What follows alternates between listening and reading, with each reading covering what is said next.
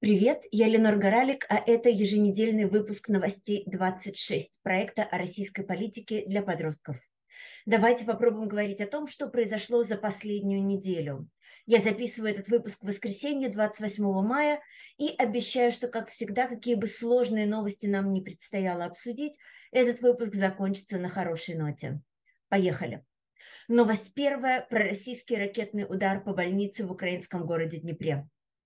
В пятницу Россия ударила ракетами по украинскому городу Днепру. Это четвертый по размеру город Украины после Киева, Харькова и Одессы. В нем живет больше миллиона человек. С начала полномасштабного вторжения России в Украину Днепр постоянно подвергался обстрелам и атакам. Об одной из них, очень страшной, унесшей жизни 21 человека, мы рассказывали вам в январе. А в эту пятницу россияне нанесли ракетный удар по поликлинике в Днепре, и в результате этого удара погибли два человека. Еще 32 получили ранения, среди них двое детей, трех и шести лет. Пятеро раненых находятся в тяжелом состоянии. Организация Объединенных Наций, ООН, призва, призванная поддерживать мир между разными странами, осудила происшедшее, а французское правительство назвало это военным преступлением, за которым должно последовать наказание. Движемся дальше. Новость вторая про отказ Третьяковской галереи передать церкви икону Троица. Икона Троицы, которую почти 600 лет назад создал легендарный иконописец Андрей Рублев, может быть самая знаменитая и самая ценная русская икона. Она хранится в Третьяковской галерее в Москве. Как и многим древним произведениям искусства, ей нужны совершенно особые условия, чтобы оставаться в сохранности. Например, иконе нужен постоянный климат, который создается в галерее при помощи специальных технологий. А еще Троице нужна постоянная забота реставраторов, особых специалистов, которые умеют восстанавливать древние произведения искусства, если им нанесены повреждения. Но недавно будущее бесценной Троицы оказалось под угрозой.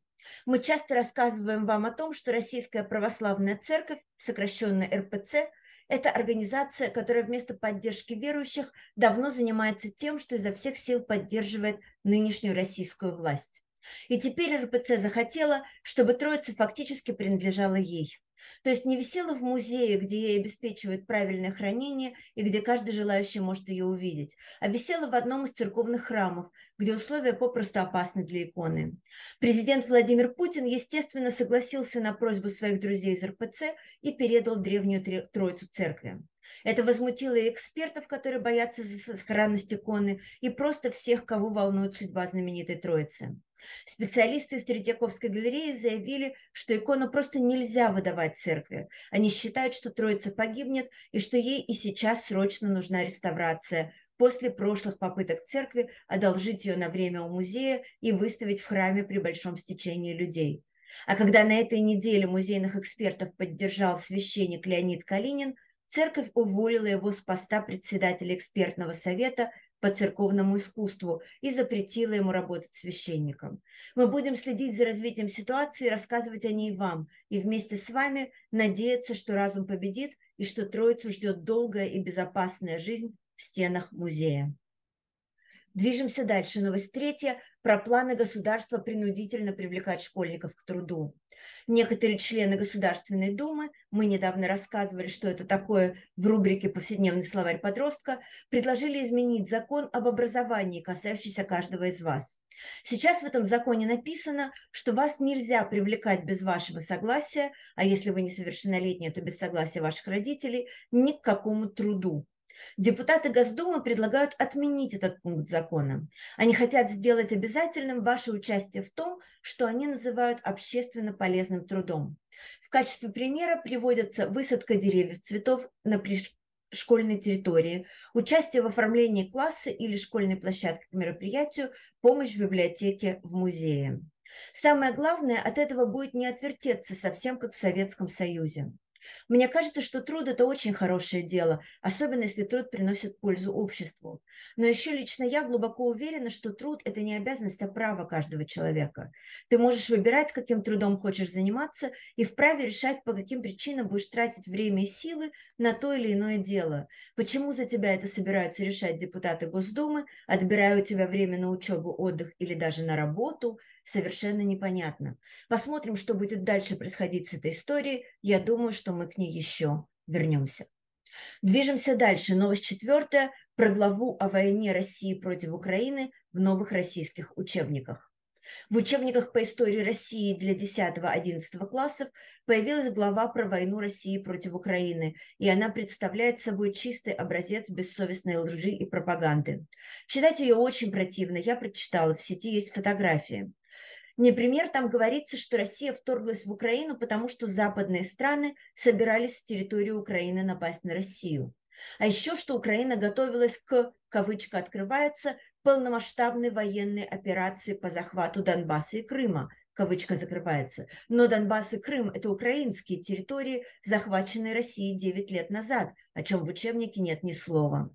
Да и сам язык этого учебника совсем не тот нейтральный научный язык, которым должны писаться исторические книги. Например, санкции должны были якобы разорвать российскую экономику. Иными словами, это ужасный текст. Радует только то, что по некоторым сведениям от учителей не собираются требовать, чтобы они обязательно использовали именно этот учебник на уроках истории. Мы очень надеемся, что в вашем случае или в случае ваших старших товарищей как-то обойдется без него.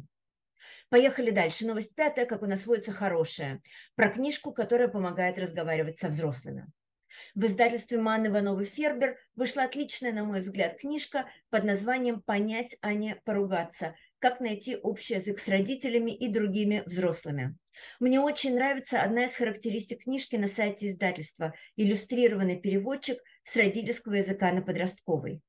Каждая глава этой книжки называется типичной и очень бесячей взрослой фразой, например, «здесь тебе не отель» или «поймешь, когда вырастешь», и объясняет, почему взрослые такие, как есть, и как можно найти с ними общий язык. Главная польза от этой книжки, как мне представляется, такая. Меньше ссор, больше договоренностей, а значит больше шансов делать то, что хочется и так, как хочется.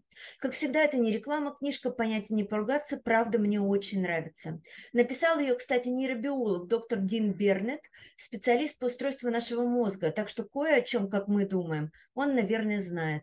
А еще у него есть двое детей, и он наверняка не раз с ними спорил и ссорился, и поднабрался в этом деле кое-какого опыта.